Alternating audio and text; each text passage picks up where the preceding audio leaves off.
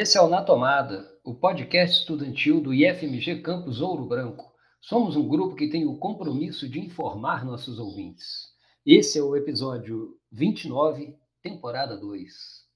Bem-vindos a mais um episódio do, do Na Tomada. Hoje nós vamos conversar sobre educação e mineração, um, um diálogo aí um pouco espinhoso, sensível, mas necessário.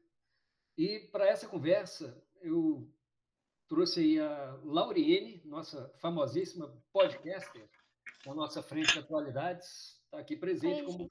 Opa, fala, Lauriene. Desculpa, eu ia falar oi. Pode falar. Oi, gente. Vocês estão ouvindo eu em mais um episódio seguido, e é isso. Isso. Eu só queria complementar que você é formanda né, em metalurgia, então você está tá no lugar certo aqui, de novo, né? Duplamente aí no podcast.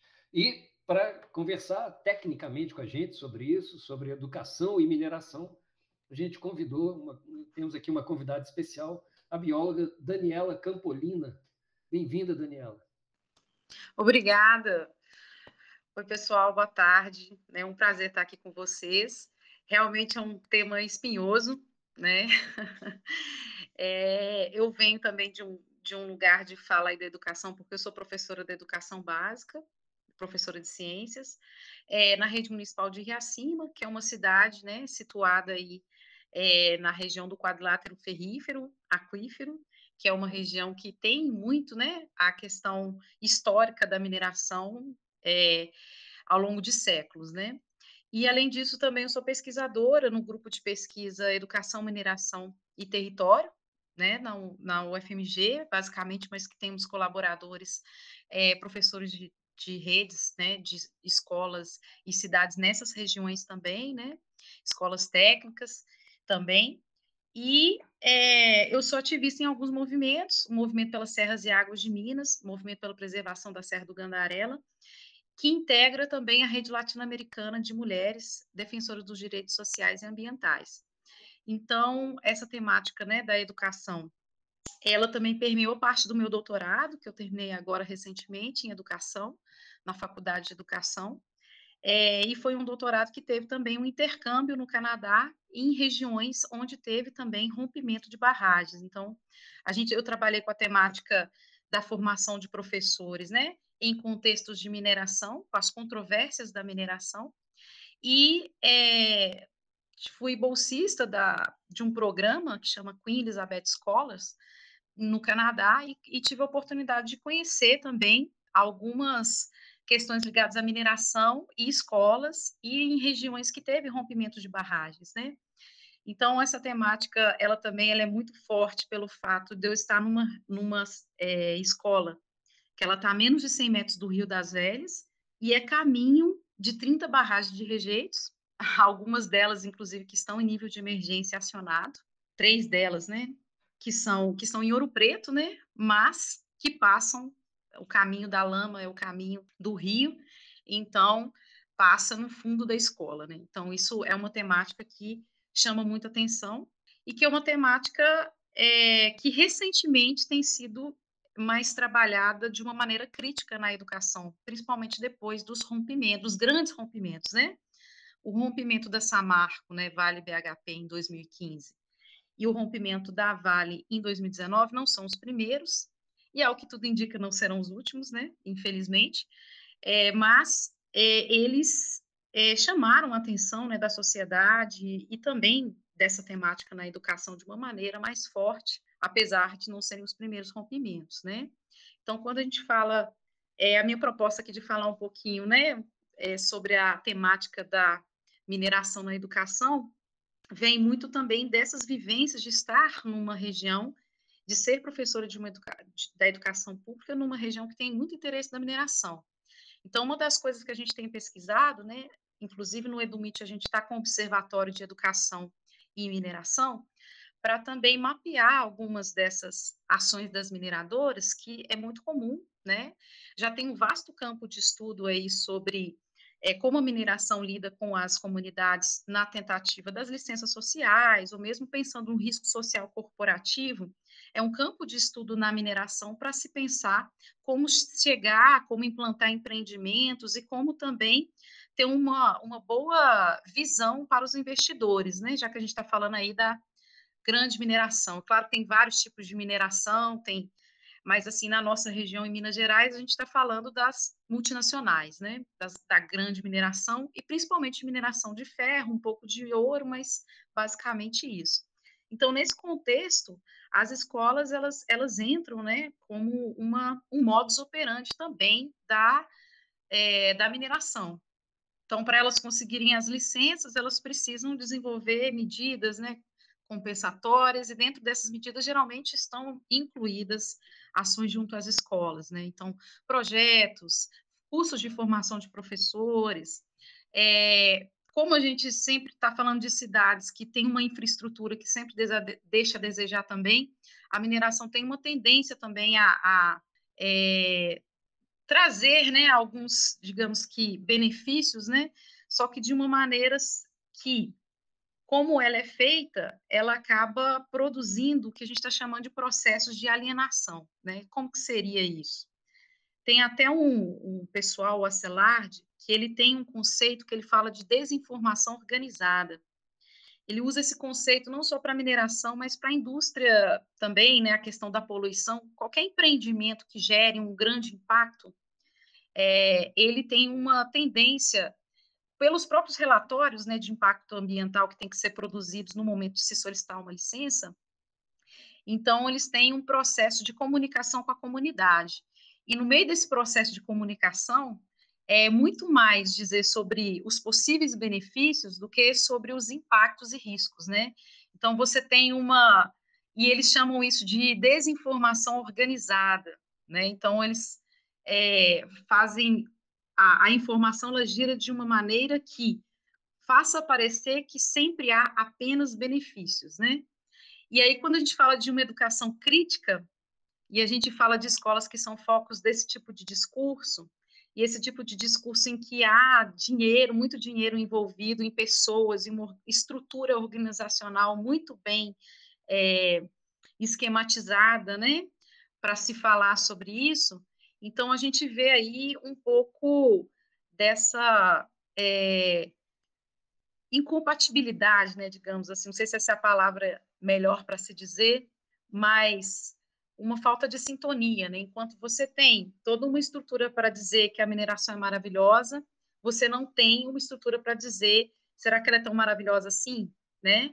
Porque dentro da ideia de uma formação crítica, né, até dentro da perspectiva freiriana mesmo, né, de educação problematizadora, que a leitura do, né, do ambiente, a leitura da, de vida, né, ela antecede a própria leitura da palavra, né? Então a gente tem aquela bagagem é, antes de se falar em conhecimento científico, antes de se falar em letramento, a, né, os alunos, os estudantes, todos nós temos a nossa, a nossa carga de experiência, né? Então, a grande questão, onde que está esse contraponto dos discursos pela mineração, né? Que tem também um outro autor, que é o Coelho, que ele fala que é o discurso de desenvolvimento pela mineração, que ele tem até uma estrutura que se repete em vários lugares, né? não só em Minas Gerais, não só em Ouro Preto, não só em Ouro Branco, não só em Racima, mas isso é uma é, algo que acontece no Brasil e no mundo. Que às vezes a gente pensa assim, nossa, isso é por, acontece porque é o Brasil. E até essa oportunidade que eu tive de fazer esse intercâmbio, eu fiquei muito assim surpresa de ver que o modus operandi da mineração nesse sentido, tanto na escola quanto nas comunidades, ele é muito similar, né? É claro que a desigualdade né, social entre aqui e o Canadá, por exemplo, não tem nem como comparar. Mas o discurso ele é muito similar, né? O discurso ele é muito similar não só nas comunidades onde chega a mineração, mas também nos materiais educativos, né? A forma como se chega nas escolas é muito similar. Então isso não é só no Brasil, isso não é só na América Latina, né? Então isso está em diversos lugares do mundo. E aí vem o nosso grande desafio como educador, né? Como contrapor isso? Como contrapor isso, como questionar isso em municípios que têm um histórico de mineração. Né? O nosso próprio estado, né, se a gente for pensar que, ah, mas a vocação da mineração está no nosso estado, mas aí a gente do movimento ambientalista, costuma, nós costumamos dizer que Minas é Minas de minério, mas é Minas de água também. né? Porque especificamente na nossa região, isso inclui Ouro Branco, né? A gente está na região do quadrilátero ferrífero, que tem uma coincidência geológica em que a água ela está no meio do minério em aquíferos, né? Então, se você minera uma boa parte, né, disso, existem mapas, estudos detalhados sobre isso. Mas então, se você minera parte disso, você simplesmente destrói definitivamente aquíferos, né? Então, é minas de água e minério, né? E a gente não pode deixar de esquecer que minério não se bebe, não tem como beber minério. Então, dentro dessa perspectiva de formação crítica e educação em mineração, a gente tem toda uma estrutura da mineração entrando nas escolas, com o discurso de desenvolvimento pela mineração, com o discurso do emprego, com o discurso do progresso. Então, isso é histórico, né? E se e, e, se a gente está pensando numa educação crítica, a primeira pergunta que a gente deve imaginar, se a mineração traz tanto desenvolvimento e benefícios, então as primeiras cidades mineradoras elas deveriam ser as mais ricas, né, do país, do mundo. Se você pensar Ouro Preto no ciclo do ouro, uau, né? Se você pensar Itabira, né? Então assim pensar em como que é o contexto dessas cidades. E aí tem um exemplo, né, perto de onde que eu, né, perto de onde que eu moro e trabalho, que é Riacima, que é a cidade de Raposos. Eu não sei se vocês conhecem Raposos, mas Raposos é um, uma localidade muito antiga, desde a época da do ciclo do ouro, que começou primeiro em Ouro Preto, e depois, quando finalizou, teve muito é, a questão da, da extração de ouro na região de Nova Lima, né? Foi, tinha uma época da história, né, que parte do ouro do Brasil vinha ali daquela região, e então aquela região, Nova Lima, Raposos, era uma região muito populosa. E quando fechou essa mina, que é a Morro Velho, e mesmo um pouco antes, né, de algumas minas menores fecharem, a cidade ela se tornou quase uma cidade dormitório. E a cidade ela tem um histórico, é, para vocês terem ideia, a mineração é tão marcante negativamente na cidade que tem a bandeira da cidade de Raposa, ela tem a cor roxa, em homenagem às viúvas da mineração. Né? Então, assim, por quê? Por causa da silicose, né? Como a mineração é algo muito antigo, então, até hoje, eu mesmo tenho, como é muito próximo de Riacima, eu tenho, tenho vários alunos que têm parentes em Raposos e que morreram, ou que estão morrendo, né? Avós, tia-avós, parentes que estão morrendo até hoje de silicose, né? Então, ou seja, é, são contrapontos que não aparecem nos livros de ciência, de geografia, quando vai se falar de mineração. Né? São contrapontos que não se fala quando está chegando uma mina. É claro que a silicose é, é em outro contexto minerário, mas se a gente for pensar no nosso contexto minerário, a gente tem, por exemplo, a questão das barragens, né? A gente tem a questão de minerar onde está a água, né? Então, o que, que está em jogo? Né? Então, ou seja, essa questão da educação crítica, ela passa por isso, nessa pelo menos que pelo menos o questionamento. Então, uma das coisas, né, na pesquisa que eu trabalhei foi as controvérsias. E teoricamente é muito interessante você trabalhar as controvérsias, mas como que você trabalha controvérsias? Eu, por exemplo, numa sala que todos os alunos já têm certeza que a mineração é maravilhosa. Não existe controvérsia. então, ou seja, eu como professora, dentro de um processo de problematização, eu primeiro tenho que é, tentar visibilizar a controvérsia, porque ela nem existe. porque o discurso está tão arraigado que a mineração é maravilhosa e ponto. Ah, sim, algumas pessoas morreram, teve um desastre, mas tudo vai melhorar, é uma questão de tempo, a tecnologia vai dar conta disso. Né? Então, ou seja, é, foi assim com, quando aconteceu em Mariana, né? e até que aconteceu em Brumadinho. E não foi só em Brumadinho, né? foi em Brumadinho e no, Purapé, no Paropeba, não foi só em Mariana, foi em Mariana e no Rio Doce. Então, assim, essa problematização, ela vem disso, da gente não esquecer da nossa história, mas, assim, que a mineração faz parte da nossa história como é, mineiros, né? Mineiros moradores de Minas Gerais, mas ela também tem feito parte da nossa história com desastres, também com situações de cidades quase fantasmas, com cidades que têm, inclusive, bandeiras homenageando viúvas da mineração.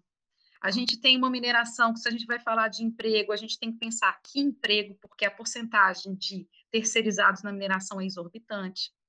Se a gente for falar de emprego, a gente tem que pensar que não é um emprego duradouro, porque a mineração ela acaba, Então a gente tem que pensar, a gente precisa de mineração, né? Então a gente quer do, do ativismo sempre tem que falar, mas você usa celular, mas você tem carro, é muita hipocrisia você falar mal da mineração. Então a pergunta que se fica é: a gente precisa da mineração ou a gente precisa de minerais?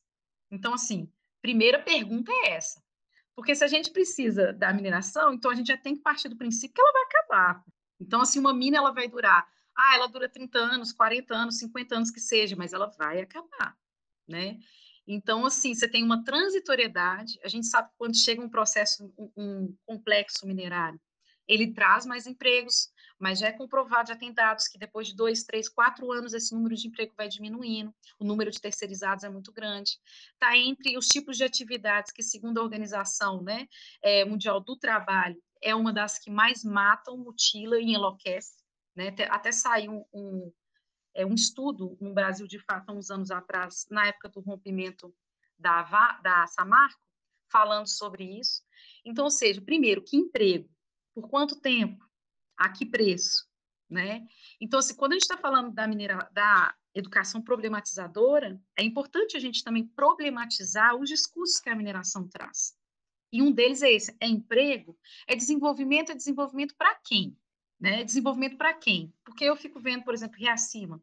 Riacima é uma cidade que tem 60 cachoeiras. É uma cidade que tem a Serra do Gandarela, que é um, uma das a, a, região mais alta da região metropolitana de Belo Horizonte. Está muito perto de Belo Horizonte, mais perto que a Serra do Cipó, que é um complexo turístico aí bem, né, conhecido.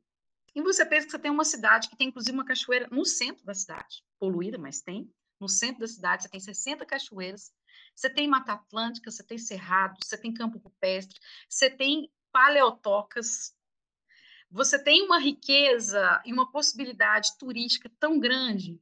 Aí a gente fala, ah, mas a mineração ela contribui significantemente para o PIB de Minas Gerais e para o PIB do Brasil. Mas aí vamos começar a comparar. Então vamos comparar o PIB do turismo? então vamos comparar o PIB da agricultura? Vamos, vamos comparar outros PIBs? Porque quando a gente essa desinformação organizada, ela centraliza a informação e foca onde é interessante para a mineração. Então, se você tá, quer trabalhar uma educação é, problematizadora, primeiro é desconstruir esses alicerces que parecem assim, como se fossem muito estruturados e inquestionáveis, né? Primeiro, eles não são inquestionáveis, né?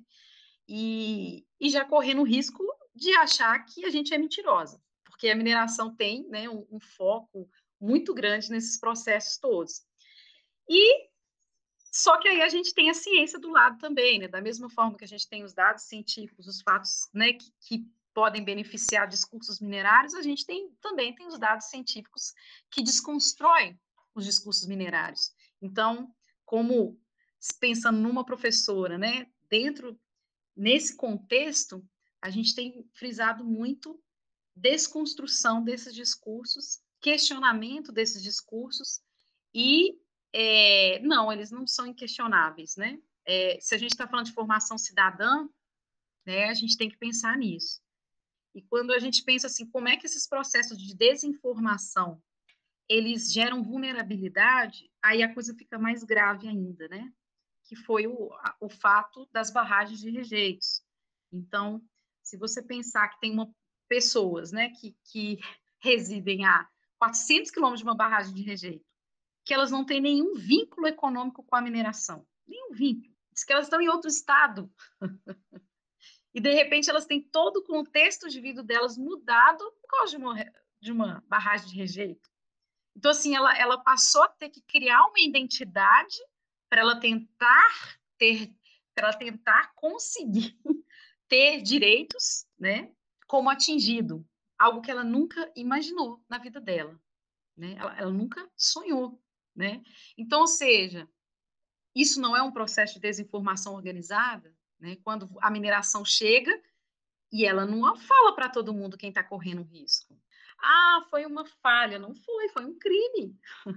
Os laudos estão aí, né? E aí vem novamente a ciência. Então foram dois crimes, não foi um crime, foram dois crimes, né? Então, foram dois crimes, não foi uma questão de tecnologia, né? igual a área que eu trabalho, é muito ciência, tecnologia e sociedade, né? a gente trabalha com as controvérsias. E, e eu fico realmente muito preocupada, porque não só meus colegas, mas a gente trabalha com formação de professores, e o que a gente tem visto é uma, uma, uma crença muito forte no poder da ciência, no poder da tecnologia em lidar com isso. Só que não é a ciência e a tecnologia que decide. Porque se você for pensar, já, existe, já existia tecnologia e monitoramento suficiente para dizer que as barragens estavam rompendo. O problema foi a tecnologia. Você, a questão não foi uma questão tecnológica. A questão não foi porque não tinha as tecnologias adequadas para o monitoramento. Todos os equipamentos estavam mostrando o que estava acontecendo. O que faltou foi o quê? Foi uma falha humana. Por isso que quando a gente, por isso que inclusive a, a, o desastre, né, o rompimento de barragem é um desastre tecnológico. Ele não é um desastre natural. Né? Ele é classificado, inclusive, pelo Sistema Nacional, né, de classificação de desastre. Ele é classificado como desastre tecnológico, que ele advém de uma falha humana ou de um sistema humano, né? E assim, com a Samarco, a gente viu a tentativa de falar que era um desastre, assim, quase que natural, né? Porque teve um tremor. Porque, então, assim, se a gente for fazer, acompanhar, né? A mídia, o que, que saiu na mídia, ah, que a lama não é tóxica, não. Então, ou seja, houve todo um investimento em se em ter uma desinformação organizada, até que se chegaram os laudos, né? E viram que, na verdade, o problema realmente é humano, né? Ah, mas que hoje não precisa nem mais ter barragem. Mas não é tão simples assim. E as nossas 340 barragens, porque Minas Gerais tem 40, 340 barragens, mais de 340 barragens, né? Todas as barragens que estão em nível de emergência acionado, todas, em nível máximo de emergência acionado, estão em Minas Gerais. Todas que estão em nível, porque são três níveis, né, de emergência, que são acionados quando a barragem está com a questão da segurança crítica. Tudo isso tem uma legislação específica e tudo mais. Então, a gente tem atualmente a, só uma barragem de todas que estão em nível de emergência que não está em Minas Gerais. Todas as barragens hoje que estão em nível de emergência sonadas estão em Minas Gerais. E a maior parte delas estão aonde? No quadrilátero ferrífero. Então, ou seja, tem localização e que, e que pode ser muito mais grave. Ou seja, o fato de ter acontecido um crime de rompimento na bacia do, do Rio Doce tem várias outras barragens em cima da, barreira do, da cia do Rio Doce. Porque às vezes a gente pensa que o rompimento ele acabou, né? Ele passou, a lama passou. A lama não passou, a lama está lá. Né? E pior do que a lama está lá, ainda pode vir mais, assim. Tem mais barragens no Paropeba, tem mais barragens no Rio Doce e tem muita barragem no Rio das Velhas, que deveria ser uma grande preocupação, porque é onde está a captação de água de Belo Horizonte né? 60% da água de Belo Horizonte vem da captação do Rio das Velhas, que é o sistema Bela Fama da Copasa, e 40% da região metropolitana é abastecida também por esse sistema de captação. Né? E que, se romper uma barragem agora, você, tá, você vai ter pelo menos 4 milhões de pessoas sem água. Não existe um sistema para dar contra, não existe um outro sistema, até mesmo porque o sistema Paropeba ele já foi afetado com o rompimento da Vale. Né? Agora eu estou falando de Belo Horizonte e região metropolitana. Então, assim, a, a, maior captação de água que tem da terceira maior, terceira maior capital do país, você tem 80 barragens em cima dela. 80 barragens e, dentre elas, as que estão em nível máximo de emergência. Então, é um negócio assim, é dá para dar pânico, só que quem está sabendo disso? Você acha que quem pode ficar sem água está sabendo disso? Não está. Então, ou seja, é claro que existe assim, não só os movimentos, tem se feito algumas audiências públicas, tem tentado produzir informação sobre isso, mas qual que é o nível de alcance disso? Se em todas as escolas onde tem mineração, a gente tem projetos minerários que tem curso de formação de professores, eu já participei de vários, e eu fui obrigada a participar.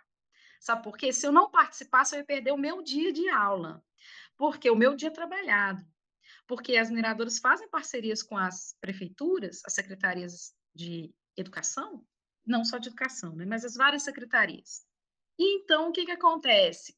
Formação de professores. E eu virei um número para um relatório de sustentabilidade. Eu virei um número, né? Contra meu gosto, mas eu virei. Porque é isso que acontece. e aí, você vai falar de isso que eu estou falando com você, apesar que tem diversos artigos publicados, audiência pública, livro. tese, dissertação, e na área de biologia, geologia, hidrologia, geografia, arquitetura, ciências sociais, educação. Ainda fala que a gente é louco, entendeu? Então, assim, que a gente está querendo abraçar a árvore. Então, é uma coisa assim. Porque o poder narrativo da mineração é muito forte. Ele é muito forte. Né? Então, assim, eu acho que de maneira assim bem geral, que a gente, assim, a forma como eu vejo em se pensar educação e mineração, é, se não houver um, um, uma, um movimento né, da parte dos educadores, e isso não é fácil também, se não houver um movimento da parte das universidades que formam esses educadores, inclusive, e das comunidades, a gente vai seguir aí mais 200 anos, sei lá quantos anos, falando que a mineração é maravilhosa, incontestavelmente, e que a gente tem vocação para isso, que não existe outra possibilidade e que é tudo maravilhoso, né? A mineração gera, gera emprego? Gera, igual falei, mas quantos, em que situação, que tipo de emprego e até quando? E se você comparar com outras atividades econômicas, então você vai falar que uma cidade que tem cachoeira não tem vocação para turismo, que ela tem vocação para mineração. Sendo que se você tem mineração, depois você não vai ter turismo nenhum, porque você vai ter o quê? Você vai ter barragem, mesmo que não tenha barragem, você vai ter um monte de buraco, né? Então, ou seja, desconstruir parte disso, porque só que você está falando de corporações internacionais, né? Isso é muito complexo. Aí eu, como uma mera professora de uma escola pública, eu vou lá no Google e vou procurar assim, Sequência didática sobre mineração. Lá, procura. Sugestão, procura. Aí vai aparecer no máximo assim, a importância da mineração. Os metais. Como você não viveria sem os metais? Né? Procura. Procura e me conta. Quantas sequências você vai achar? Agora você pensa um professor que trabalha em três horários, que é a maioria do caso dos meus colegas. Ele pode até tentar fazer uma sequência, uma atividade, né, para desconstruir isso. Mas ele vai ter que ter um material didático, porque no livro não vai estar falando isso. Porque se ele fazer uma, uma, um Google rapidinho lá, ele não vai achar isso facilmente. Porque a visão crítica, criticar a mineração não é fácil. Né? Desconstruir discursos minerários é algo extremamente complexo.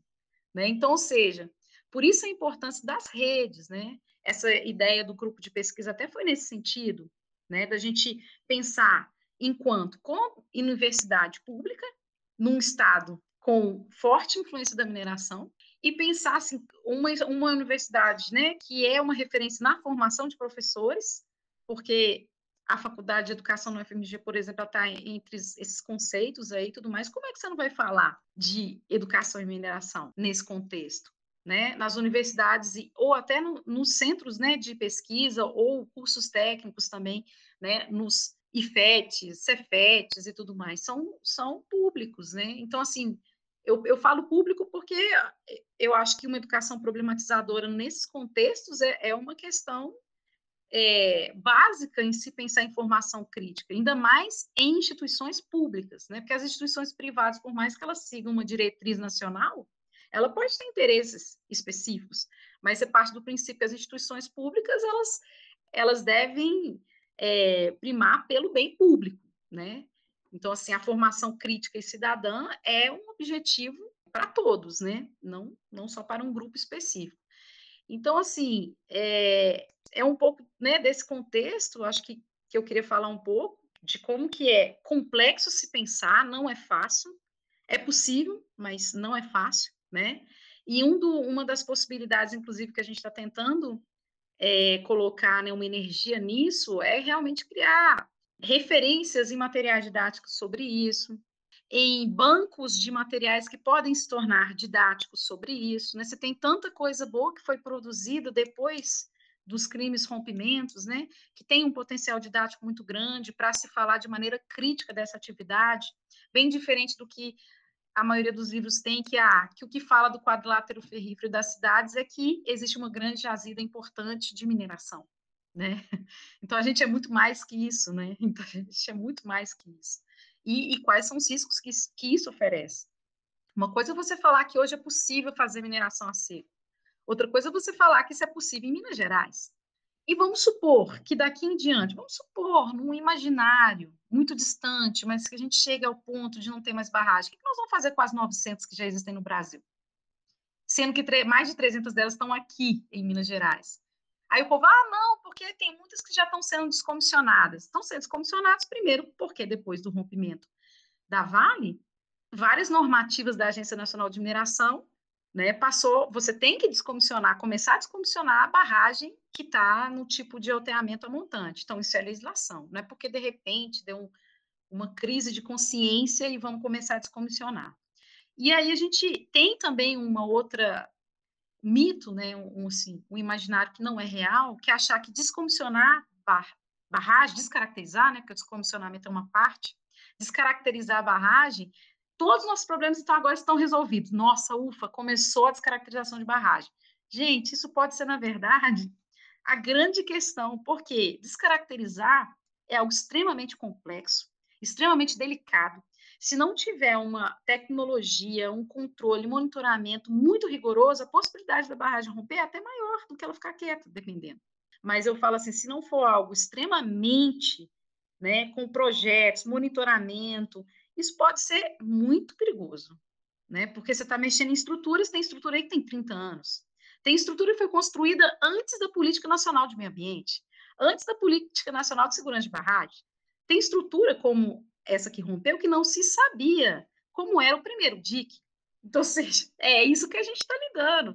E se vocês estão achando que eu estou brincando, vai lá na Agência Nacional de Mineração e dá uma olhada né? O tanto de informação que está faltando de barragem, ou então vai no relatório é, de segurança de barragem, relatório anual que a Agência Nacional, a Agência Nacional das Águas, né, que é responsável por fazer esse relatório tanto de barragem de mineração quanto barragem de água, olha lá para você ver o tanto que falta de informação de barragens e o tanto que falta de, de documentos, de caracterização, é uma coisa assim apavorante.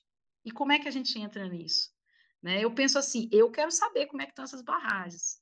Por exemplo, a gente, como, até como sindicato mesmo, a gente solicitou informações. Olha, nós temos aqui na cidade cinco escolas que estão do lado do rio. E aí? A gente quer ver os planos de ação emergencial das barragens que estão acima da gente. A gente ficou uns dois anos tentando isso. Até que em 2020 começou a, o SIGBM, né, que é o Sistema Integrado de Informações de Barragem de Mineração, público. Aí a gente consegue ver algumas informações agora, isso é muito legal. Só que aí a informação do SIGBM ela está por município. Só que a barragem rompe e ela transcende o município. Você simplesmente não tem como saber se essa barragem vai chegar. Ou seja, é um sistema de informação que não informa assim, tudo que deveria. Eu, por exemplo, hoje, se eu quero virar e falar assim: olha, ô Daniela, eu moro em, em Ouro Preto né? Eu quero saber se passa uma barragem aqui. É, na minha casa, eu, isso aqui eu vou falar, depende. Tem um monte de barragem em Ouro Preto, mas tem barragem em Ouro Preto que não passa no centro da cidade. Essas que estão em nível de emergência, por exemplo, ela passa em Riacima, mas não passa no centro da cidade. Ah, mas como é que você sabe disso? Eu só sei disso porque eu tenho uma base geográfica da rede hidrográfica que eu coloco em cima, que eu cruzo com os dados de barragem e eu consigo ver o caminho da lama. entendeu? Então é uma coisa muito louca, porque você simplesmente não sabe. E tinha que ser assim, teoricamente, toda barragem deveria, né, toda barragem, principalmente, né, que ela tem um grande, um alto dano potencial que ela pode causar. Aí tem aí a, a legislação específica. Mas a maioria, das barragens, elas têm que ter um plano de ação emergencial. E nesse plano de ação emergencial tem que ter um mapa de inundação. E nesse mapa de inundação tem que ter os locais por onde vai passar isso deveria estar disponível para toda a comunidade. Aí eu te pergunto, você já ouviu falar disso? E eu, por exemplo, eu, como professora, por exemplo, de Reacima, eu fui essa semana e perguntei, e aí? Né, lá no, lá no SIGBM está falando que vocês receberam um plano de ação emergencial. Aí eles passaram, só que aí eu fui ver o plano de ação emergencial da Vale, das forquilhas que estão em nível de emergência acionado, não tem um mapa de inundação. Pessoal, mas como é que tem um plano de ação emergencial sem um mapa de inundação? O que eu quero saber, eu estou do lado do rio, eu quero saber o mapa de inundação. E aí? Tem um plano de ação emergencial sem um mapa de inundação? Então, como é que as pessoas vão saber por onde que a lama está passando? então, ainda tem isso. Lá no sistema, ele entregou. Mas é aí. Aí eu falei com os meus colegas, eles viram documentos, ele, ah, mas o documento está aqui, gente, não tem a mancha de inundação. Ah, é mesmo? Então, ou seja, o documento está lá, mas ele está cumprindo a função dele? Ele não está. Né? Então, ou seja, é tanta coisa para a gente falar desse contexto, e eu acredito que, que ser professor em contexto de mineração é complexo, mas um pouco, o mínimo que eu acho que a gente, assim, se a gente quer realmente fazer algo crítico, primeiro, não dá para fazer sozinho. Tem que ser em rede, porque a mineração também tem uma pressão muito grande nos lugares, nas comunidades, né? Então, não faça isso sozinho. A dica, faça em redes. Né? Faça com universidade, faça com movimento ativista, que tem uma maravilhosa produção de conhecimento também vinculada à universidade e centro de pesquisa.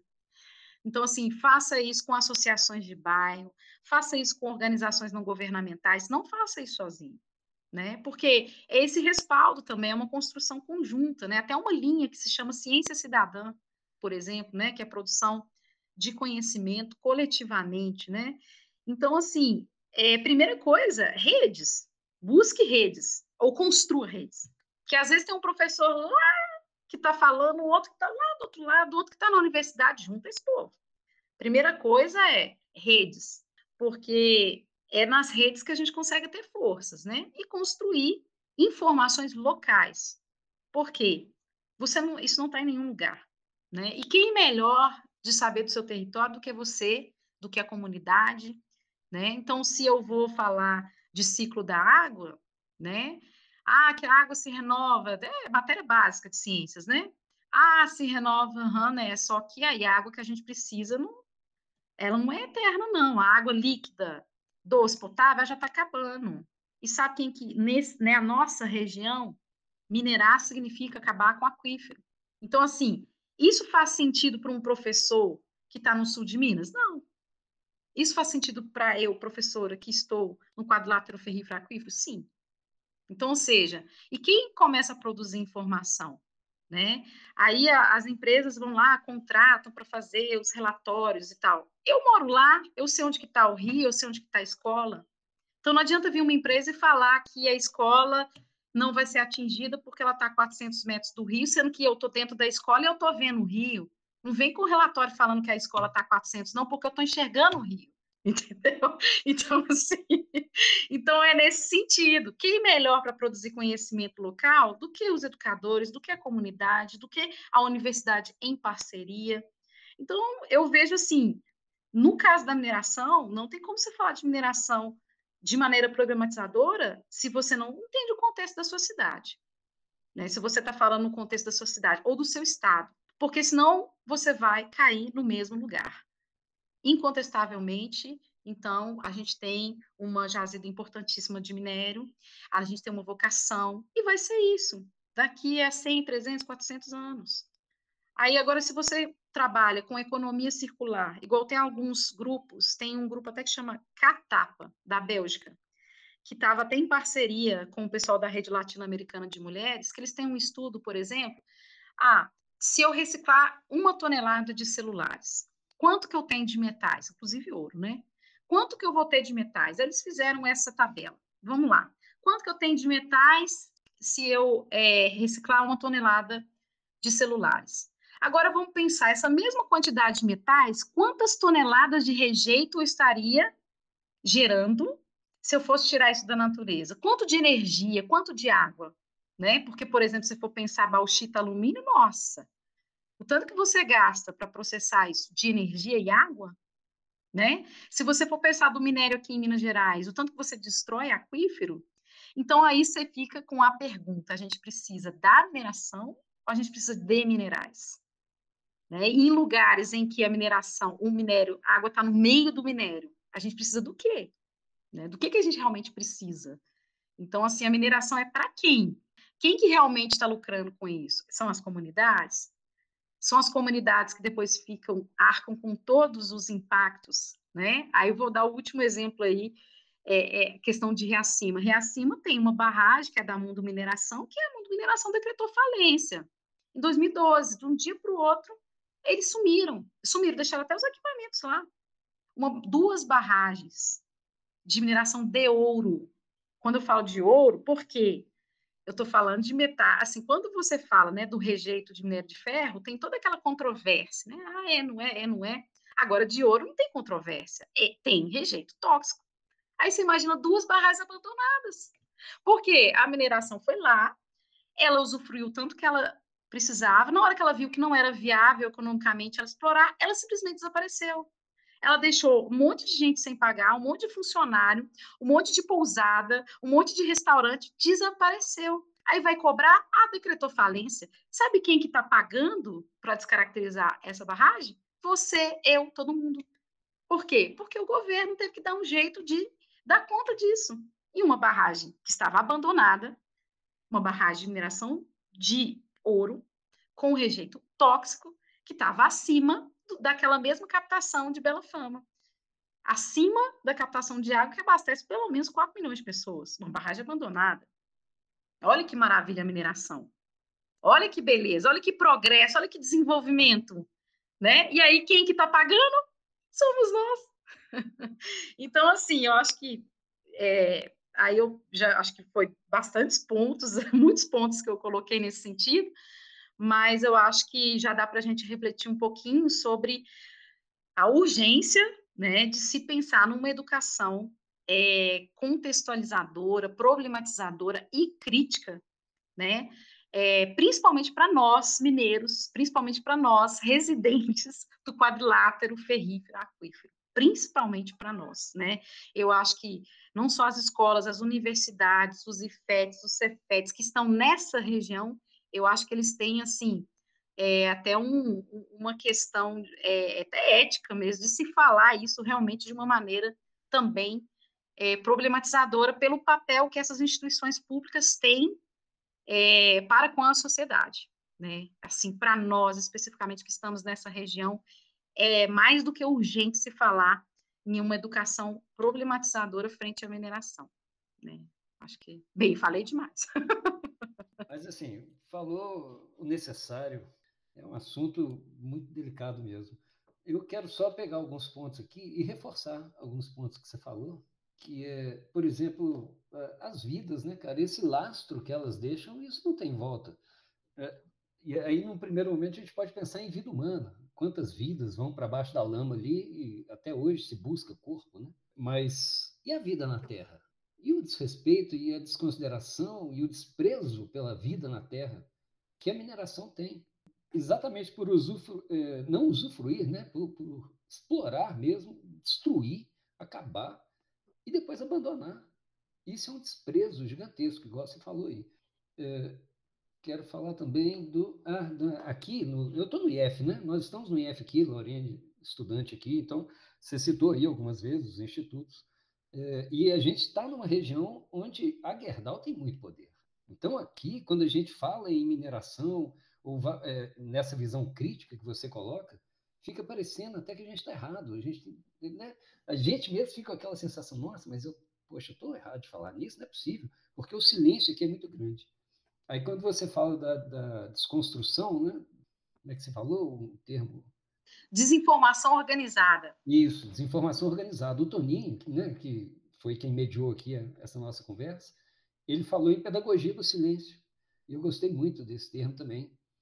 É, é uma pedagogia do silêncio. Então, nós temos aqui um, um curso técnico integrado em metalurgia, temos um curso superior de engenharia metalúrgica e temos o subsequente em metalurgia. E nada se fala dos malefícios da mineração.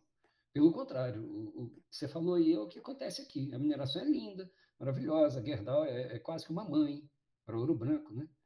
É, lógico que ela tem importância, inclusive cultural, histórica, derivando da Aço Minas, mas a gente sabe do, do, dos malefícios que acontecem. É, em relação à mineração, então, no, quando a gente fala da mineração, é preciso que a gente toque nesse governo atual que nós temos, né? o governo Bolsonaro, que é um, um salto quase que inimaginável para o passado, para um passado tenebroso nosso. E com ministros né, que também, nossa senhora, são inomináveis também. E aí a gente vê a legislação de uma forma geral, municipalmente, estadualmente e né, na, na federação, caminharem para trás também, abrindo espaço para minerar mais. Abrindo espaço para destruição do cerrado, na, que seja na agropecuária, mas aqui no nosso caso na mineração, abrindo espaço para mineração, reduzindo o, os danos que o minerador que infringir a lei possa ter, ou até pagando ele no, no momento em que ele pode, ele né, vai pagar, assim, entre aspas, de, de comportado, de não, eu fiz errado, agora eu vou, eu vou tentar melhorar aqui, e aí o Estado vai pagar para ele, dar subsídio para ele. Aí, às vezes, ele paga a multa e depois a multa volta para ele, com uma compensação ali, uma, coisa muito estranha. Então, aqui, eu vejo isso muito aqui em Ouro Branco. Né? É, recentemente, na, direto aqui, a gente tem tentativas de desafetação aqui na, na nossa área, né? Eu digo, na, como você fala muito bem, quadrilátero aquífero, que também é ferrífero, é, a gente tem muita tentativa de desafetação de área de unidade de conservação. É coisa absurda. E tem aqui em Ouro Branco, desde que eu é, estou aqui, já teve uma tentativa de desafetar o nosso parque estadual da Serra de Ouro Branco.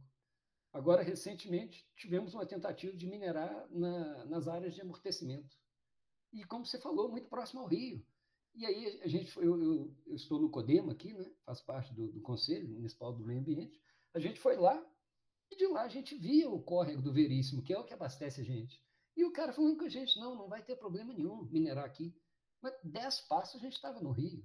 E tem essa cara de pau, né? De, como você falou, o cara falar que, que não vai atingir a escola, o rio. Então, você está vendo ali. Então, assim, é muito. É, é, bastante complicado. E aí eu acho que quando você fala que a gente tem que construir uma rede, isso é muito importante, né? É, e essa rede ela tem que partir da base da sociedade. Ela não pode partir do MEC, por exemplo, ou não pode partir da, do, do, da, da, própria legislação do município, que está sempre abraçada com, com, essas mineradoras, né? É, ou quase sempre. Então, ela tem que partir da base, da sociedade. E aí, essa é a dificuldade da educação, né? A gente conseguir alcançar a população, primeiro, desmistificar, né? Para depois colocar criticamente. É, eu vejo que aqui em Ouro Branco a gente precisa avançar muito e essa oportunidade que a gente está tendo aqui, inclusive, é uma oportunidade excelente, né? De iniciar uma rede e de educar a população de forma crítica. É, Lauriane, você quer colocar algo também? Eu quero apresentar meus dois pontos de vista, né, gente? Assim, o Rodrigo e eu já costumo me apresentar lá nos meus episódios, eu sou formanda no técnico integrado em metalurgia. Então, eu vou apresentar primeiro o meu ponto de vista como estudante de metalurgia. É o seguinte: quando a gente entra no curso de metalurgia, realmente é isso que o Rodrigo falou. A gente vê um, algo mais fantasioso do que uma siderurgia, do que uma mineradora, do que uma metalúrgica e papapá, né? Porque a gente tem, por exemplo, assim, a matéria de metalurgia geral, que fala o geralzão do que acontece, aí tem mineralogia e minérios, que a gente vai descobrindo tipos sulfetos, que são tóxicos, as ligações químicas que estão presentes dentro do minério de ferro até ele poder ser explorado, as jazidas, benefício, por aí vai, né? Então, tipo assim, a gente que é jovem, quando entra no, no curso, acha assim, é, isso é uma coisa muito comum, uma fala muito comum do, do estudante de metalurgia. Quando entra no curso, fala: Eu quero trabalhar na usina, eu quero trabalhar na mineradora, porque ganhar bem. A primeira coisa que fala é o salário, né? Tipo, não, técnico de metalurgia ganha tantos mil. Aí, aí a gente quer, né? Quando a gente é jovem, a gente já fica com aquele brilho no olhar do tipo, nossa, vou ganhar dois mil, três mil, quatro mil de salário. Nossa, ai, que delícia. Que beleza de salário, que não sei o quê. E a gente vai aprendendo ao longo do curso que, que a metalurgia, né, envolve outras, outras coisas. Só que realmente, assim, igual a gente tem uma parte em metodologia geral que a gente fala sobre segurança do trabalho, né? Só que ele vai falando segurança do trabalho no geral, né? A gente nunca, quase nunca vê, né? A gente até fala das barragens de mineralogia minérias, mas a gente não vê quais são os vários é, prejuízos para a saúde que a gente tem. A gente sabe, assim, que a, que a barragem pode estourar e destruir uma, uma região inteira, um, dependendo mais de uma cidade, cidades enormes e por aí vai. Só que a gente não, não vê muito sobre os sulfetos que estão ali dentro, né, gente? Então, tipo assim, agora apresentando o meu ponto de vista como filha. É, o meu pai trabalha na usina, meus tios trabalham na usina, minha irmã trabalha na usina. Então, tipo assim, não é que. E, e assim, na usina tem várias partes ali que estão envolvidas na mineração, né? Coisas que antecedem a mineração para o minério de ferro ser produzido. É, então, aí o que acontece? Além dessa lama que é tóxica, não é só tipo você ingerir ela que vai causar algum dano. Também os tipos de cheiro, né? Porque querendo ou não, eles soltam, soltam fumaças tóxicas, né? Eu falo fumaça porque é tipo assim, é um, uma coisa que você não vê a olho nu, mas ele tá ali, pode acabar com a sua saúde, é a mesma coisa. E assim, o meu pai, ele trabalha na usina desde que a usina é assumindo. Então, tipo assim, meu pai tá ali ó, quase 40 anos que tá lá dentro. E eu lembro dele falar que ele foi uma das pessoas que ajudou a fundar a mina de Miguel Burnier, né? Só que, tipo assim, a gente não vê quem tá por trás desses processos. O nome de quem tá lá é do tipo dos chefões, do cara, do dono da Gerdau, do engenheiro. A gente não vê a pessoa que tá ali na base mesmo, que colocou a mão na massa para aquele negócio tá funcionando ali. A gente vê quem tá do topo, né? Eles querem que você produza para eles, porque assim, não, você tá trabalhando que nem um burro de carga pro cara que tá lá em cima tá ganhando milhões aí na semana. E assim, isso não tira a parte da onde o trabalhador tá ali cansado, trabalhando e minerando horas e horas e não tem assim nenhum plano de saúde que seja realmente equivalente tanto de hora que você trabalha, você trabalha no final de semana, você trabalha tarde da noite. Várias vezes eu vi meu pai chegando em casa às sete, oito horas da noite, é, trabalha o sábado o dia inteiro, Olha só, é muito bom, né? Não, é maravilhoso.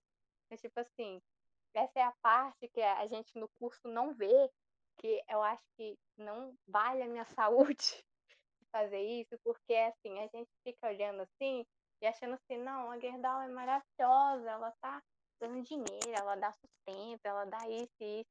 Gente, eu não vou tirar esse mérito da Gerdau, da usina, ela realmente dá sustento para muitas famílias aqui de Ouro Branco, de Lafayette, de Congonhas, realmente é, muitas famílias são muito privilegiadas. Mas eu não acho que, assim, levando, tirando esse pouco do foco da mineração em si, que o tanto que a pessoa está trabalhando é equivalente ao salário que ela está ganhando, entendeu? Porque, assim, o cara, né, a pessoa trabalha e ganha, sei lá, dois mil reais, mas o chefão dele está ganhando um milhão por dia. Assim, eu acho injusto.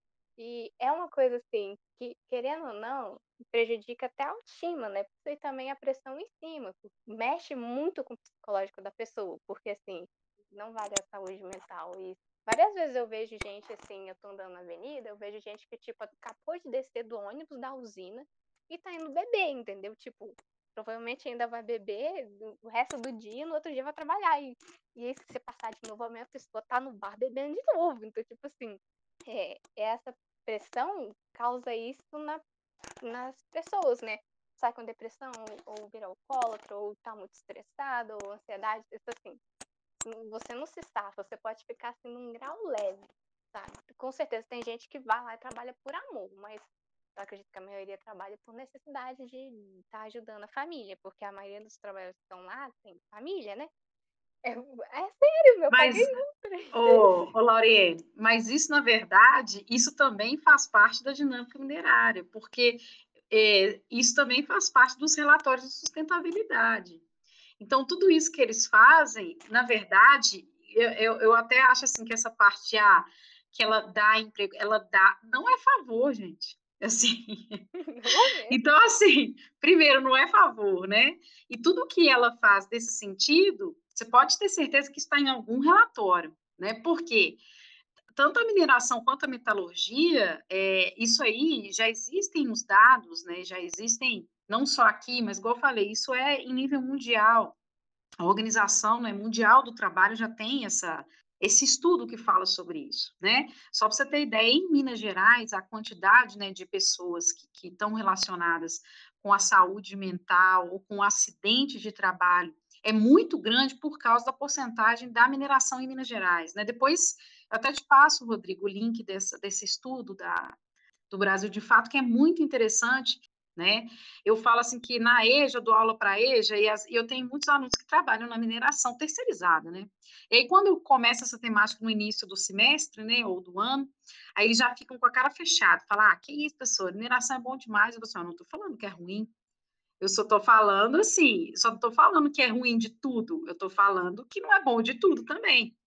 Então, ou seja, é, é toda uma dinâmica estrutural bem complexa. E isso que você falou, Rodrigo, você falou da legislação municipal, é, a gente está aí, né? Não sei se você, vocês estão acompanhando, mas o Código de Mineração que está sendo estruturado é é algo assim, parece ser, é tão aviltante, é tão surreal que nem parece ser verdade mas você pensar que existe uma proposta, por exemplo, do Código de Mineração, de onde tem onde tem minerais, onde for comprovado, não pode ter uma unidade de conservação. Por exemplo, isso é uma proposta. E aí você fere princípios assim internacionais de direito, como por exemplo, o princípio a precaução. Isso é um princípio é de direito universal, porque o princípio da precaução ele deve reger, né, assim, parte da legislação né? E não só da precaução, mas assim, o próprio a própria Constituição Federal, que ela diz que todo lá no artigo 225 que todo mundo tem direito a um ambiente ecologicamente saudável, bem de uso comum, né? E que cabe ao poder público, né, às empresas, à sociedade garantir que isso aconteça.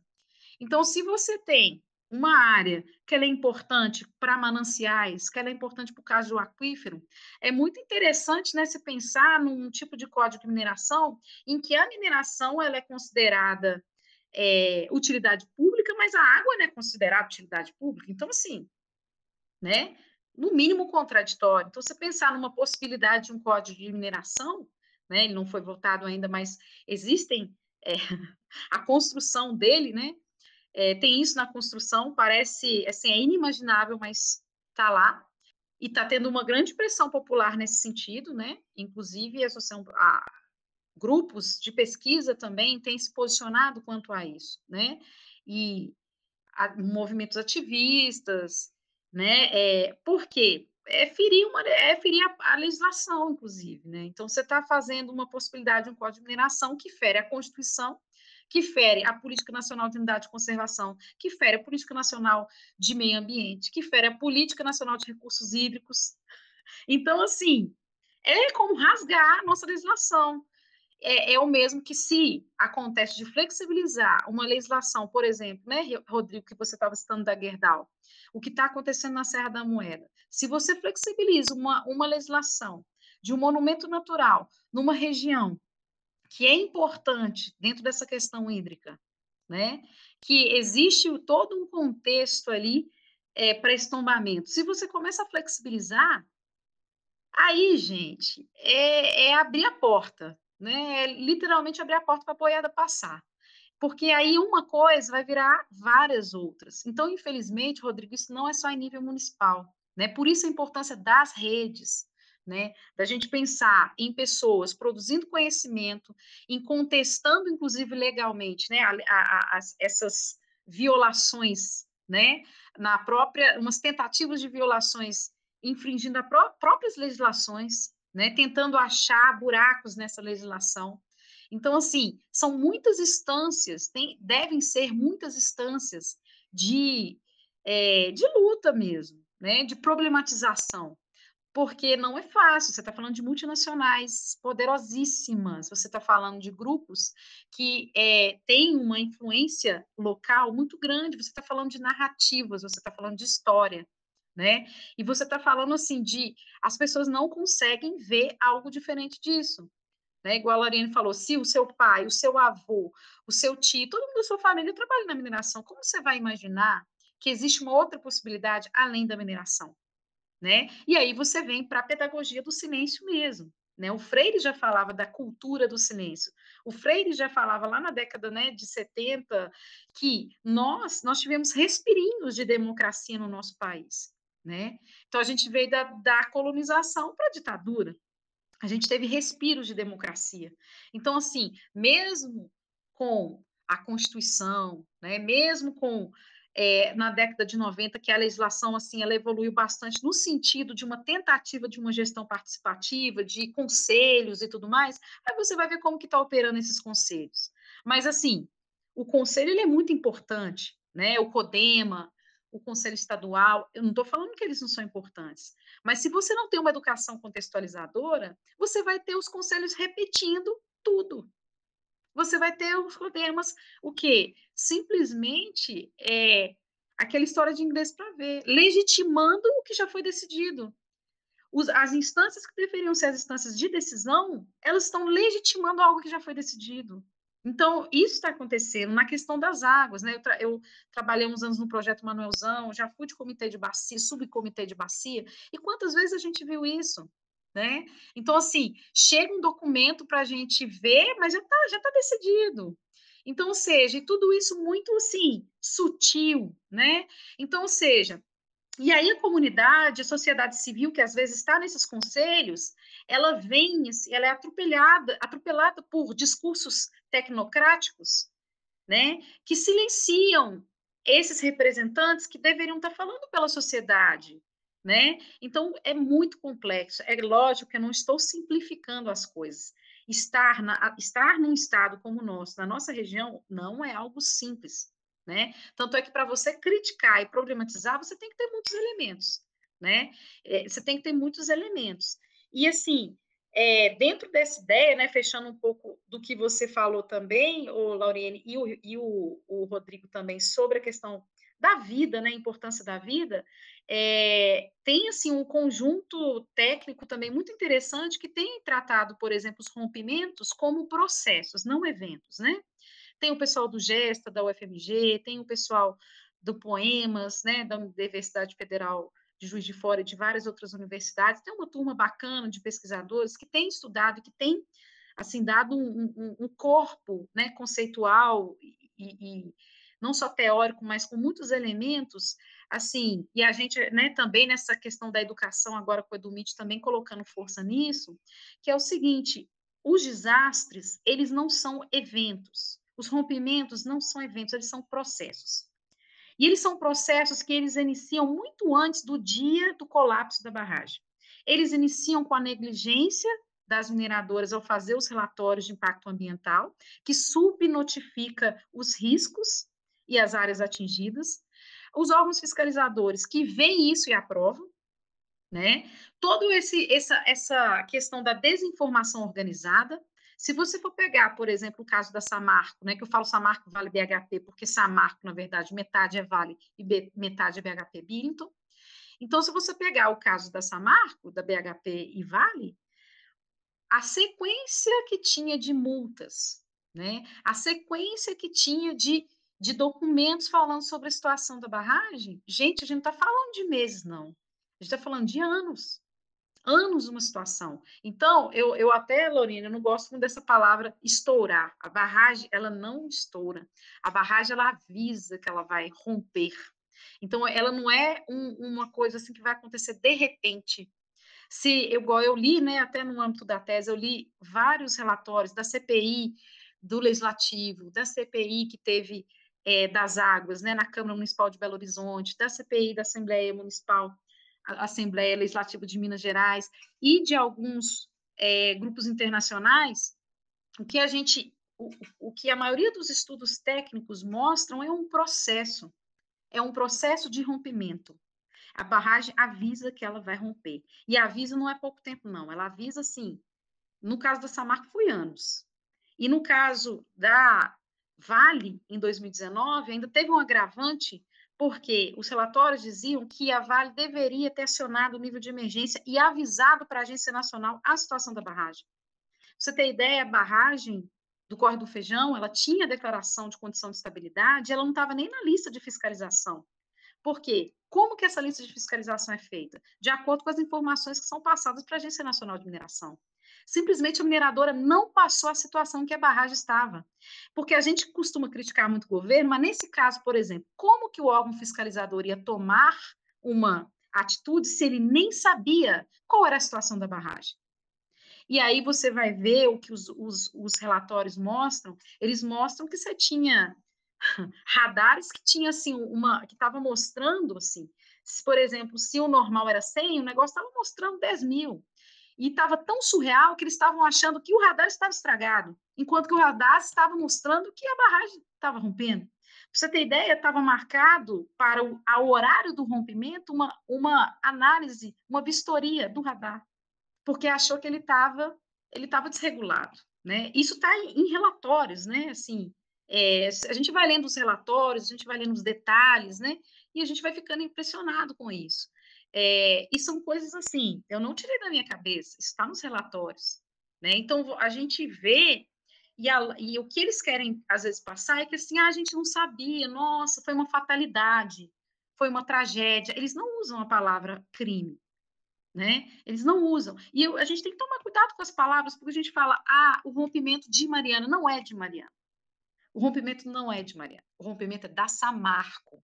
Ah, o rompimento de Brumadinho. O rompimento não é de Brumadinho.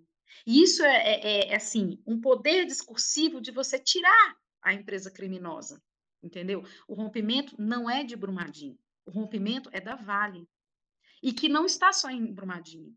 Eu trabalhei na assessoria técnica independente com atingidos na área 4 de, de é, do rompimento da Vale, que era Pompéu e Curvelo. Né? Aí você vira e fala assim, Pompéu, Curvelo, o que isso tem a ver com Brumadinho? Isso está a quilômetros de distância. Agora você vai ver os impactos, as doenças que as pessoas têm, os gatos tudo morrendo. Gente, eu fui em fazenda que a, a o couro do bezerro, o bezerro nascia sem, sem couro na pata para você ter ideia? Então, é umas coisas assim. O rompimento ele é um processo, primeiro, para o atingido, ele não acabou no dia 25 de janeiro ou no dia 5 de novembro. Para o atingido, o rompimento está acontecendo até hoje. Então, ele é um processo porque ele antecede o dia do colapso e ele segue após o colapso. Até hoje tem rompimento. O rompimento ele está até hoje. E se a gente for ver, não só ambientalmente, mas a questão de saúde, a questão da situação do rio, né? A questão dos peixes, a questão do leite, a questão não é só quem está na calha do rio. Aí, algo que é muito interessante que o Instituto Guaicuí trabalha, que é, por exemplo, dano ecossistêmico. O dano, ele envolve a bacia hidrográfica e ele envolve cadeias econômicas. Por quê? No processo da reparação, as mineradoras elas querem limitar quem é atingido. Né? Ah, não, quem é atingido é quem está um quilômetro lá, porque o Ministério Público falou que quem tem que receber auxílio emergencial é quem está um quilômetro. Isso foi emergencial. Se você for pegar uma cadeia econômica, você tem um pescador que, que vai lá no Paropeba, ele não mora a um quilômetro, mas ele pesca no Paropeba, ele não é atingido? Então, você tem, assim, não só uma questão econômica muito grave, mas até de segurança alimentar. Se você vê as pessoas que não tem mais como plantar, não come mais a, a carne, a proteína era do peixe. Então, você tem uma questão não só econômica, mas você tem uma questão de segurança alimentar. A questão, inclusive, de saúde, saúde mental, saúde física, problemas. As pessoas tinham problema de pressão, aumentou exorbitantemente. Então, assim, isso está nos relatórios também das assessorias técnicas. Então, ou seja, você tem hoje um, um, conjunto de documentos né, que tem mostrado não só a situação do rio, né? Que se não pode pescar, não pode nadar, não pode gerir, eu preciso dizer que esse rio não tem condições, né? Então, assim, isso sem contar, se a gente isso sem dizer sobre as comunidades, as quilombolas, as, as indígenas, as tradicionais, que têm uma cultura em que o rio ele tem um significado muito além do que econômico. O rio ele é um ente ali da, da forma de vida. Então, você mata um rio, você mata uma comunidade. Tanto de gente que está deslocando. Por exemplo, tem uma escola em Curvelo que ela diminuiu o número de, é, de pessoas trabalhando porque diminuiu o número de alunos. Por quê? Os pais estão migrando, não tem emprego na região. Então, eles são atingidos, o processo de reparação é tão lento né? As violações elas seguem, seguem, seguem, prolonga, prolonga, que a pessoa fala assim, gente, eu preciso de trabalho, eu não tenho como comer aqui, eu vou ter que mudar. Então, assim, a escola quase fechando porque não tem aluno, para você ter ideia.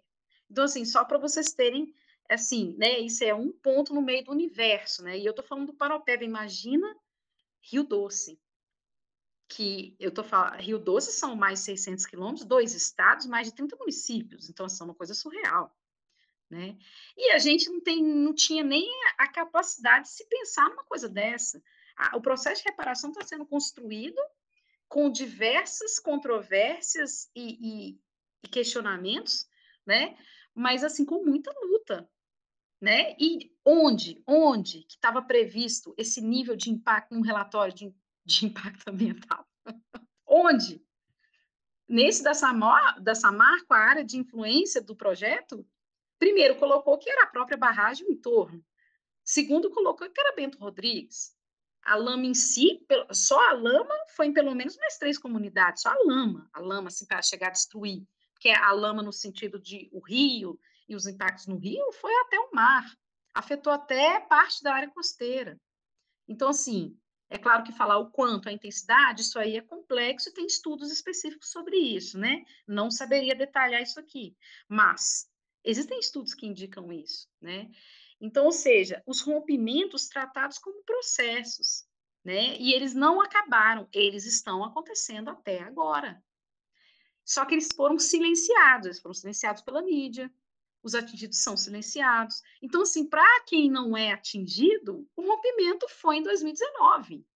O rompimento foi em 2015, o rompimento dessa marca foi em 2015, o rompimento dessa marca ah, foi lá em 2019 bola para frente, né, gente? Ó, mas pro atingido foi bola para frente. E ainda pior, ainda tem pior não, né? Tão ruim quanto tem a lama invisível. Gente, isso está acontecendo aqui em Minas Gerais, lama invisível. O que, que é isso? Você tem comunidades evacuadas, inclusive escolas evacuadas. Então, ela está numa zona de autossalvamento que, para nós ativistas, né, vulgo zona de sacrifício, como que você fala que você está numa zona de autossalvamento? Se você tem dois minutos para se autossalvar, você não reza nenhuma Ave Maria. Nenhuma salve a rainha você reza nesse tempo. Se é que isso ia te salvar, né? Então, assim, autossalvamento. Olha que coisa mais, assim, esdrúxula. zona de autossalvamento.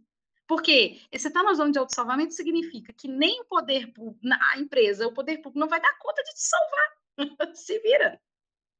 Né? E só depois do rompimento da Vale, em 2019, que começou a ter um alarde com relação aos documentos, declarações de condição de estabilidade. E começou a se pensar: se nós temos duas barragens que romperam, que tinha declaração de condição de estabilidade, vamos rever.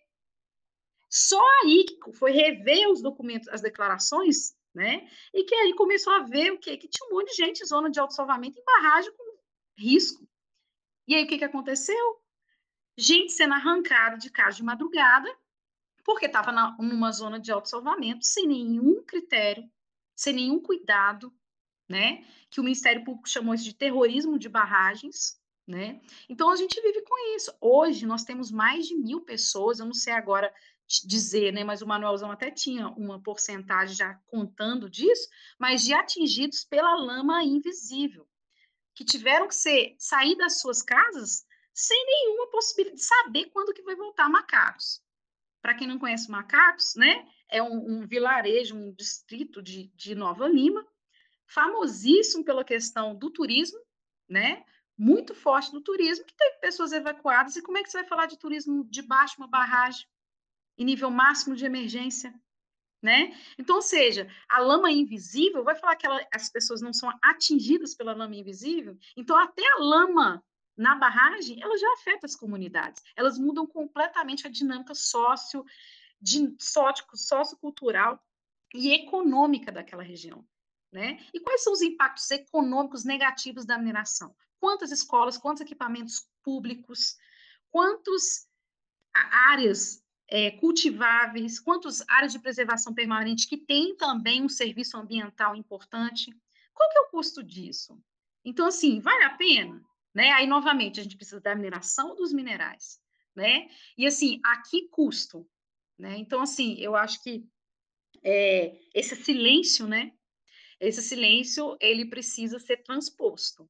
E não é fácil. Não é fácil porque o discurso é forte, né? Porque o poder é muito intenso. Eu só acredito nisso realmente como redes. Se não houver redes muito formadas e muito estruturadas, eu acho que não tem como a gente enfrentar isso, né?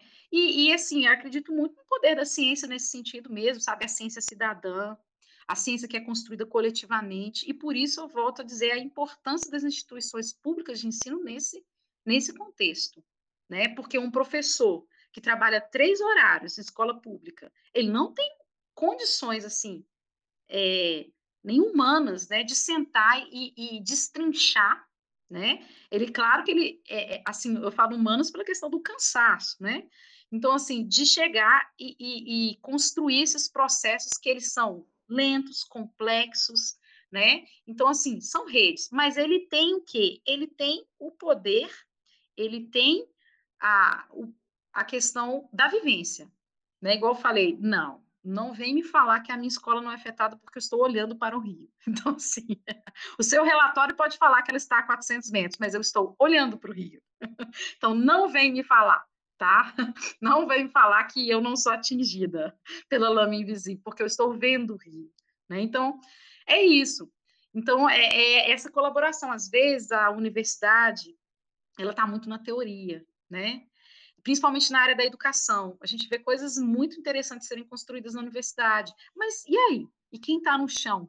Né? Quem está no chão tem a, aquela a, a, toda a questão da leitura né? A, a, leitura que precede a leitura da palavra, a vivência, né? Então essa, essa, esse encontro, essa conexão, principalmente nessa região, né? Dos discursos de desenvolvimento pela mineração, da desinformação organizada, da pedagogia do silêncio, né? Tem até um grupo que está falando da pedagogia da lama, né? Então tem tem que se pensar nessa lama invisível e tudo mais. E é uma briga, né? Lá no Gandarela, a mesma coisa. Por muitos, muitos anos a gente está lutando para não ter a mina Polo. E aí voltou agora um processo de licenciamento da Vale querendo fazer a mina Polo de novo, no último aquífero que ainda existe, que não foi minerado. E é insanidade. A gente não bebe minério. Só que a gente não, eles não falam da água. Eles só falam do quê? Que vai trazer desenvolvimento, emprego, aquele mesmo discurso, mesmo discurso, mesmo discurso. Né? Então, assim, não existe possibilidade de outros empregos, não existe outras possibilidades de desenvolvimento, né? Então, por isso a importância da educação crítica nesses espaços, né? nesses contextos, né? Então, eu acho que, que vale essa reflexão, né? E por isso a importância também de estar se falando, por exemplo, isso nesse espaço, né? Eu tenho conversado até muito com o Toninho também sobre isso, a gente tem conversado. Já deixo aí também a, o convite do Edumit, né? Para as parcerias também. A gente está tentando fazer essas conexões, né? A gente está com dois observatórios em construção, que é o Observatório de Educação e Mineração e o Observatório de Barragens, né, de mineração. Então, a gente está o quê? Pegando os dados que já existem organizando eles de uma maneira didática, né, que as pessoas consigam entender esse caminho da lama, né, a situação das barragens, né, então é, o conhecimento está espalhado, né, as informações estão as, as informações né, estão espalhadas, mas para isso se, se transformar num conhecimento, né, num, numa possibilidade de formação, informação, isso demanda um, uma força coletiva aí. Eu acho que é nesse sentido. Excelente. É, bom, Acho que a gente já pode ir para as considerações finais. Sim, sim. A, a gente acabou é, falando muito além da educação, né? Falando de mineração, acabamos indo muito além. É, em relação ao que você falou, Lauriane, sobre os empregos, né? Você também, né, Daniel? Às vezes eu fico até com dificuldade de, de denominar esses empregos de emprego, porque o, o, o emprego ele tem que trazer dignidade para o ser humano. E, e muitas vezes esses empregos que que, as, que a mineração traz, né, a terceirização, como você colocou, trazem dignidade. Pelo contrário, tiram a dignidade da pessoa. Né? Quantos, quanto, é, quantos chefes de família, sejam pais ou mães, têm que, de uma hora para outra, deixar um lugar porque vai ter que trabalhar não sei aonde e tem que ficar longe da família, sem, sem ter aquele tempo de se programar, ou ter essa saúde mental lesada homeopaticamente todo dia ali, né, no, no, trabalho. Então eu tenho uma certa dificuldade de, de chamar de emprego assim. É, e aí, Lauriane, você falou que algumas pessoas são privilegiadas porque trabalham na Gerdau. Não, elas não são privilegiadas. Quem busca o privilégio é o assambarcador de pessoas, é a burguesia, que fica especulando sobre a vida das pessoas, especulando sobre os aquíferos, especulando sobre unidade de conservação, tentando ali minerar. São esses assambarcadores que buscam privilégios. Os trabalhadores não, eles querem viver. E não conseguem nem viver, porque o trabalho toma conta da vida toda. Você mesmo falou. O cara chega do trabalho e vai beber.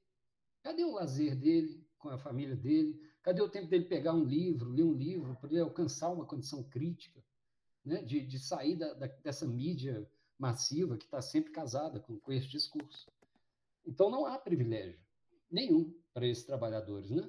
Há privilégio para os burgueses. Há privilégio para os barões da mineração. Esses buscam privilégios e, e mantêm, não largam o osso, querem manter a todo custo. E, além de manter, querem minerar em áreas que são de conservação, mudar a legislação ambiental, né, para conseguir mais ainda os privilégios. É, o que, no fim das contas, a Daniela falou muito bem, é uma insanidade, né? é uma burrice. Porque é, é um, um, é assassinar a si mesmo, é matar o planeta, e matar o planeta é matar a si mesmo. É, então, eu, eu, queria deixar isso como, é, como minha consideração final, né? Colocar os pingos nos is aí. E aí passar a bola para vocês finalizarem também para a gente fechar. É, quando eu falei de privilégio, foi de um jeito tipo. Não é, é, é, quem trabalha lá dentro acha que é privilégio, né? Tipo, ah, eu estou colocando comida na mesa. Tipo, meu salário está dando para me vestir minhas filhas. E é isso, entendeu? Porque quando você tem família, você Gente, querendo ou não, é um pensamento que, assim, todo, toda pessoa que tem família mesmo para sustentar, você tá ganhando dois mil, três mil, o pensamento dele é, nossa, estou colocando arroz e feijão na minha mesa.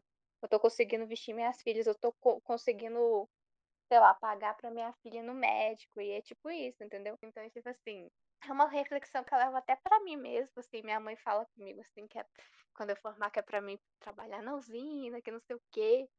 Mas assim, é uma reflexão que eu viro para mim e falo, gente, eu já tenho problema de ansiedade. Eu não tenho, não tenho padrão de usina, eu não tenho nem cara de que trabalho na usina. E eu fico pensando assim, vai valer para mim se eu ganhar, eu posso ganhar 4 mil, mas isso para mim vai me deixar feliz, sabe? Vai, sei lá, vai curar minha ansiedade? Ai, vai fazer eu parar de, de fazer tratamento de pele? Vai fazer alguma diferença na minha vida eu ganhar 4 mil? Vou ficar feliz por estar ganhando 4 mil? Assim, vou ficar, é, nossa, não vou ter estresse no meu dia a dia, assim. Então é uma coisa que a gente tem que ficar, observar muito, né? Porque os jovens pensam muito em, ai meu Deus, vou trabalhar na usina. Porque, gente, todos os meus primos que tem, que, né, na minha família tem escadinha. Todos os meus primos que querem trabalhar lá, quer trabalhar lá. Porque acho que é fenomenal lá dentro, sério. É uma visão que a maioria dos jovens da região tem que trabalhar na usina é fenomenal. Ai, meu Deus, eu vou bater com a camisa da usina na rua. Mas assim, vamos levar em conta assim, vai valer sua saúde mental se trabalhar na usina, se você trabalhar no restaurante?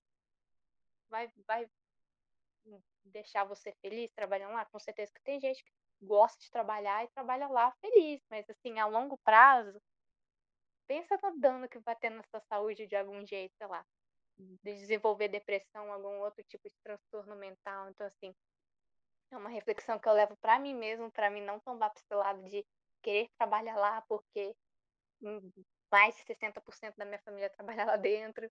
Então é, é tipo assim, é, você fica muito tentado com o salário, porque todo mundo fala do salário, é dentro da escola fala do salário, é, fora da escola você vê gente falando do salário, então assim, realmente, gente, eu fico um pouco tentada só por causa do salário, mas depois que eu, que eu vejo tudo que já, né, como a minha família trabalha dentro, todos os probleminhas que foram juntando a longo prazo, eu, aí eu penso assim, gente, isso vai valer mesmo a minha saúde? Assim, eu vou trabalhar lá não sei quantos anos, mas depois eu vou ter que pagar caro com remédio, ou pagar caro com é, algum tipo de tratamento. Então, tipo assim, reflitam se isso realmente vale. É uma consideração final que eu tenho, que eu espero que as pessoas reflitam sobre isso. Assim, se você quer trabalhar, olha, vai lá, trabalha, se você realmente gosta. Mas se for pelo salário, com certeza você consegue achar outros lugares que te pagam uma quantia que é equivalente, assim, que provavelmente você tá, vai ter menos estresse. Mas, assim, isso vai da pessoa. Essa é a reflexão.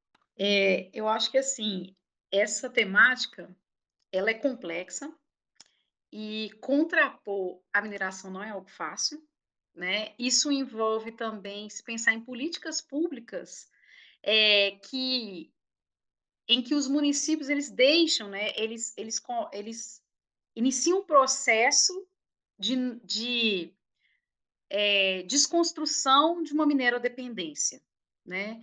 Porque e, e assim e ter um, um pensamento de que a gente não está simplesmente criticando a mineração ao léu, né? A gente sabe que é, em municípios em que não tem, né, é, é, isso é uma tendência da mineração, a minerodependência, né? E no caso de vocês falando também, né, a siderúrgica também tem isso. Então você tem um histórico de uma atividade econômica nessa região. E se, e se não houver também um esforço de políticas públicas que possam se pensar em outras possibilidades de emprego e geração de renda para além dessa mineração, esse ciclo vicioso ele nunca vai acabar. Né? Então, assim, eu acho que para além de você escolher ou tentar escolher onde você vai trabalhar, você tem que ter outras possibilidades. Né? E isso envolve também o poder público, porque o poder público, né, os gestores de determinado município, cabe a ele também pensar em possibilidades. Por quê? Eh, no exemplo de Riacima, você pensar uma cidade, né? Ou Ouro Branco mesmo, olha a, a própria Serra de Ouro Branco, você tem a história de Ouro Branco, né? Ouro Branco é uma região é, nossa, que está entre as regiões mais antigas, né? Onde passaram as bandeiras. Então, você tem um histórico da região, né? Então, assim, se você pensar né, que existem outras atividades econômicas, e desconstruir essa ideia que criticar a mineração é criticar o desenvolvimento, porque não é. Né? Então, é, nessa narrativa minerária, criticar a mineração é como se, for, como se fosse criticar o desenvolvimento e o progresso. Desvincular uma coisa disso. Porque que desenvolvimento traz empregos, é, momentâneos, né, não são empregos permanentes, em que a maioria é terceirizado, que trabalha em situações, no mínimo, questionáveis, né? Então, isso já tem aí é, dados que mostram isso, não só na nossa região de Minas Gerais, mas no Brasil e no mundo. Isso é um modus operandi da mineração, né? Isso é algo já notificado, inclusive internacionalmente. Então, ou seja, desconstruir o que, que é desenvolvimento, né? o que, que é progresso, e desconstruir isso. Então, assim, criticar a mineração não é criticar o progresso, porque vamos pensar nos impactos econômicos, na sobrecarga que a mineração gera onde ela está, inclusive nos equipamentos públicos. Né? Então, vamos pensar nos impactos negativos que a mineração gera no caso de um rompimento. Gente, qual que é o valor? É o valor é inestimável, ambientalmente, economicamente, inclusive para o poder público, muitos equipamentos públicos que, que né, foram destruídos nesse processo. Então, assim, vamos colocar no papel se ela fosse realmente para pagar, né? Se o que é possível ser pago, né? E, e aí? Né? Quais são os impactos econômicos negativos que a, que a mineração tem deixado como legado em Minas Gerais? Quem está falando sobre isso?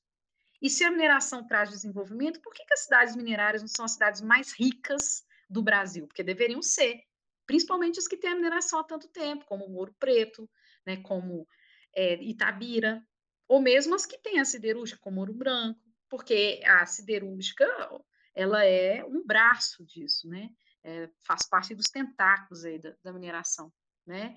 Então, eu acho que cabe, né, é, o grande desafio da educação nesse processo é desconstruir esses discursos e, e assim desconstruir sem ser confundido com um discurso superficial de que de abraçador de árvore, porque não é isso. Né? A gente tem coisas muito graves aí, impactos realmente consistentes, né, ligados à mineração, impactos relacionados não só ao ambiente, mas relacionados à saúde, relacionados à economia começar a dizer que a mineração também ela também promove impacto negativo na economia em algumas situações, né?